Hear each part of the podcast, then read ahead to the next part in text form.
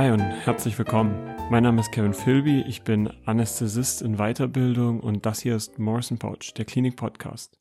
Heute wollte ich einmal mit euch über die Vor- und Nachteile einer Facharztweiterbildung in der Anästhesie sprechen, warum man sich dann für so ein Fach entscheiden sollte oder nicht entscheiden sollte und allgemein einfach ein paar Hinweise über die Facharztauswahl. Dann starten wir direkt einfach mal in den ersten Pro-Punkt für die Anästhesie.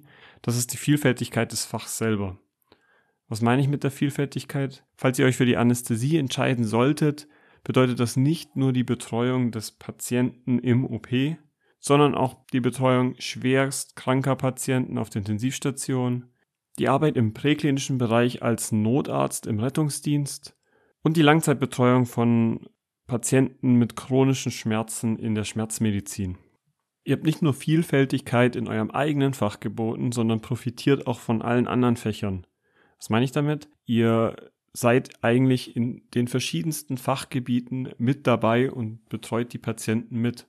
Ob das jetzt im OP bei großen neurochirurgischen Eingriffen, herzchirurgischen Eingriffen oder anderen Operationen ist, bei kinderchirurgischen Eingriffen, bei unseren kleinsten Patienten oder im Kreissaal bei Kaiserschnitten oder der Anlage von Periduralkathetern. Wir haben ein Patientengut, das nicht sehr stark selektiert ist, sondern betreuen Pati alle Patienten übers komplette Spektrum. So, Anästhesie ist außerdem etwas für die ganzen äh, Freunde der Physiologie und Pharmakologie nicht nur ist es als Anästhesist extrem wichtig, sich mit, äh, mit den physiologischen Grundlagen und pharmakologischen Grundlagen auszukennen, sondern man sieht auch diese ganzen Prinzipien direkt angewandt am Patienten in kürzester Zeit. Wir haben einen Patienten, wir geben ein Medikament, wir machen eine Maßnahme und sehen üblicherweise innerhalb von Minuten die direkten physiologischen Auswirkungen des Getanen, zum Guten oder zum Schlechten. An dieser Stelle würde ich gerne einmal kurz äh, erzählen, wie ich zur Anästhesie gekommen bin. Ich wollte eigentlich nie wirklich Anästhesist werden. Ähm, habe mein ganzes Studium eigentlich vorgehabt, Kardiologie zu machen und erst im PJ mich tatsächlich für die Anästhesie entschieden. Das hat nichts damit zu tun, dass mir das Fach der Kardiologie nicht mehr gefallen hat, sondern hat sekundäre Gründe gehabt. Das Problem mit der Auswahl des Facharztes ist nicht nur, dass man sich ein Fach aussuchen sollte, das man interessant findet, dass man in der Uni lernt und von der Thematik her interessant findet, sondern man muss sich auch immer überlegen, was ist meine Haupttätigkeit als Arzt in dieser Fachrichtung. Man kann die Augenheilkunde auf Papier zum Beispiel so interessant finden, wie man möchte, wenn man aber nicht damit klarkommt, täglich Patienten zu sehen und Visusbestimmung zu machen, zu tropfen, wird das Fach nie etwas für einen sein. Und genauso ging es mir dann im PJ in der Kardiologie. Ein extrem interessantes Fach für mich. Jedoch ist mir aufgefallen, dass der Alltag in der inneren Medizin einfach nicht zu mir passt. Ich hatte zu wenig direkten Patientenkontakt, ich hatte zu wenig Zeit pro Patient. Es lag ein extremer Schwerpunkt auf äh, Dokumentation, Arztbriefe schreiben und es war einfach nicht das, was ich mir vorgestellt hatte. In meinem PJ-Tertial in der Anästhesie habe ich dann gemerkt, dass ich viel 1 zu 1 Betreuung mit Patienten habe, ich einen Patienten habe, auf den ich mich voll fokussieren kann und auch manuell viel an diesem Patienten arbeiten kann. das ist auch das Schöne in der Anästhesie, man, man lernt unglaublich viele manuelle Fähigkeiten, ob es jetzt um die Anlage von ZVKs, arteriellen Kanülen, PDKs geht oder der Blockade von peripheren Nerven. Ähm, man lernt einfach ungemein viel mit den Händen am Patienten zu arbeiten. Also das wäre ein allgemeiner Tipp für mich, für die Facharztwahl, den ich euch gerne geben würde, ist, dass man sich nicht nur überlegt, welches Fach finde ich am interessantesten, sondern was werde ich tatsächlich in diesem Fach später mal im Alltag tun. Ein weiterer wichtiger Punkt für mich, für die Facharztauswahl ist, dass man sich überlegen sollte, wie sind denn die Arbeitsbedingungen. Das sollte natürlich nicht der, der wichtigste Punkt für einen sein, warum man sich einen Facharzt aussucht, aber wenn man zum Beispiel zwischen zwei Facharzt, Facharztrichtungen schwanken sollte und beide gleich interessant findet, bei, mit beiden die alltägliche Arbeit gerne macht, ähm, der eine Facharzt jedoch extrem schlechte Arbeitsbedingungen hat und der andere gute, dann würde ich einem nahelegen, sich für den mit den guten Arbeitsbedingungen zu entscheiden. Warum sage ich das? Wenn man jung ist, dann hat man sicherlich keine Probleme damit, mal 12, 13 Stunden Schichten zu arbeiten, am Wochenende Nachtschichten zu arbeiten.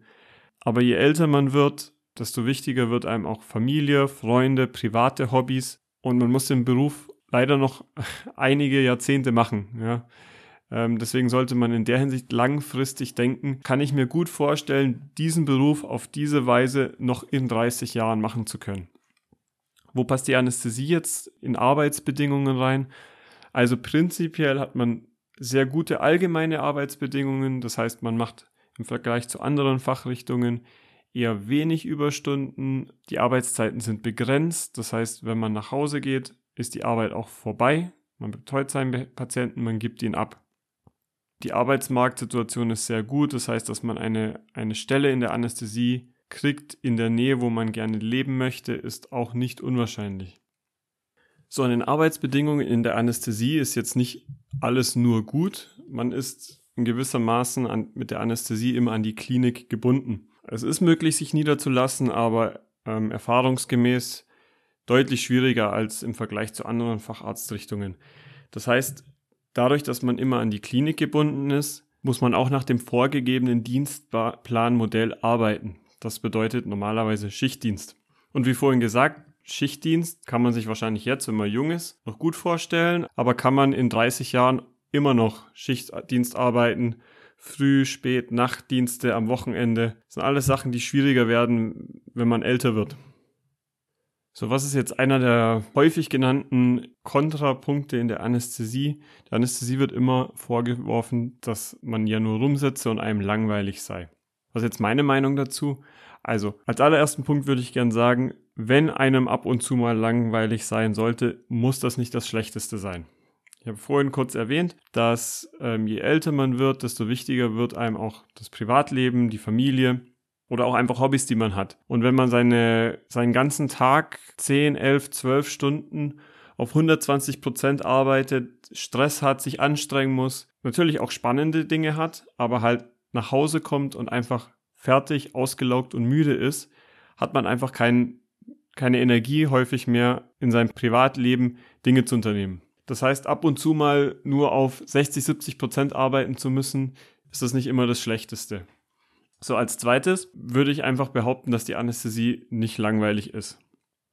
Natürlich gibt es, gibt es die Tage, an denen man junge, gesunde Patienten hat, viele kurze Operationen, komplikationslose Eingriffe mit gesunden Patienten, die einfach ablaufen und keine besondere Herausforderung darstellen.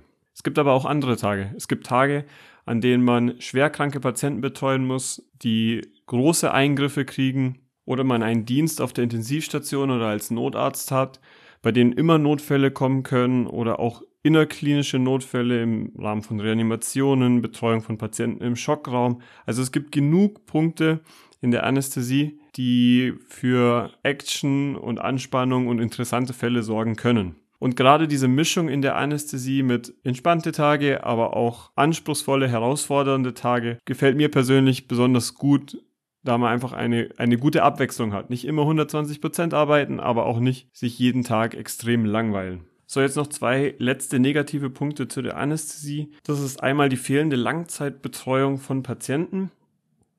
Ähm, das ist sicherlich richtig. Also wenn man jetzt ein, eine Person ist oder ein Arzt werden möchte, der tiefe Arzt-Patienten-Beziehungen aufbaut und diese Patienten über eine lange Zeit hin betreut oder betreuen möchte, ist die Anästhesie wahrscheinlich nicht die richtige Wahl.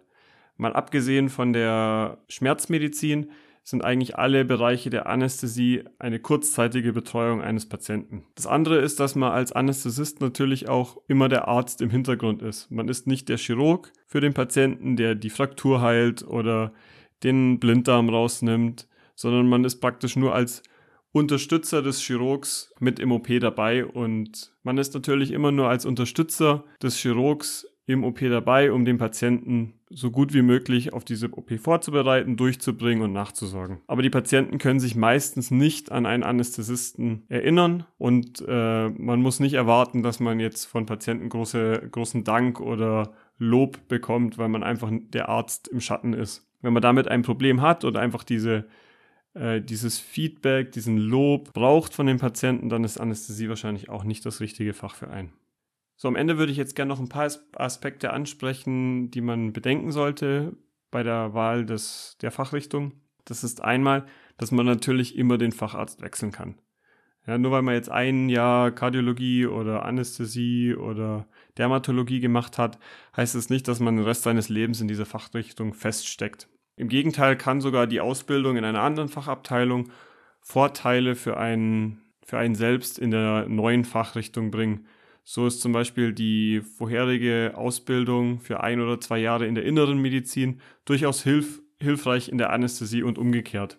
Das Schöne an der Anästhesie ist, falls man sich für eine andere Fachrichtung später entscheiden sollte, hat man eigentlich nie seine Zeit verschwendet. Denn die grundlegenden Fähigkeiten wie Nadeln zu legen oder Patienten zu intubieren oder einfach kritische Notfälle gekonnt abhandeln zu können, sind Fähigkeiten, denen einen in jeder Fachrichtung helfen können. Also um jetzt einmal kurz zusammenzufassen, für wen ist Anästhesie das richtige Fach? Prinzipiell für alle, die gerne manuell arbeiten möchten, direkt am Patienten, eine enge Betreuung eines einzelnen Patienten haben möchten, für den eine abwechslungsreiche Arbeit wichtig ist, für Leute, die gerne flexible Arbeitsmodelle haben möchten, wie Teilzeit, oder für Eltern, für denen ein privates Leben besonders wichtig ist. Und ich denke auch für unschlüssige Leute, die noch nicht wissen, für welche Fachrichtung sie sich entscheiden, machen auf alle Fälle mit ein oder zwei Jahren Anästhesie erstmal nichts falsch.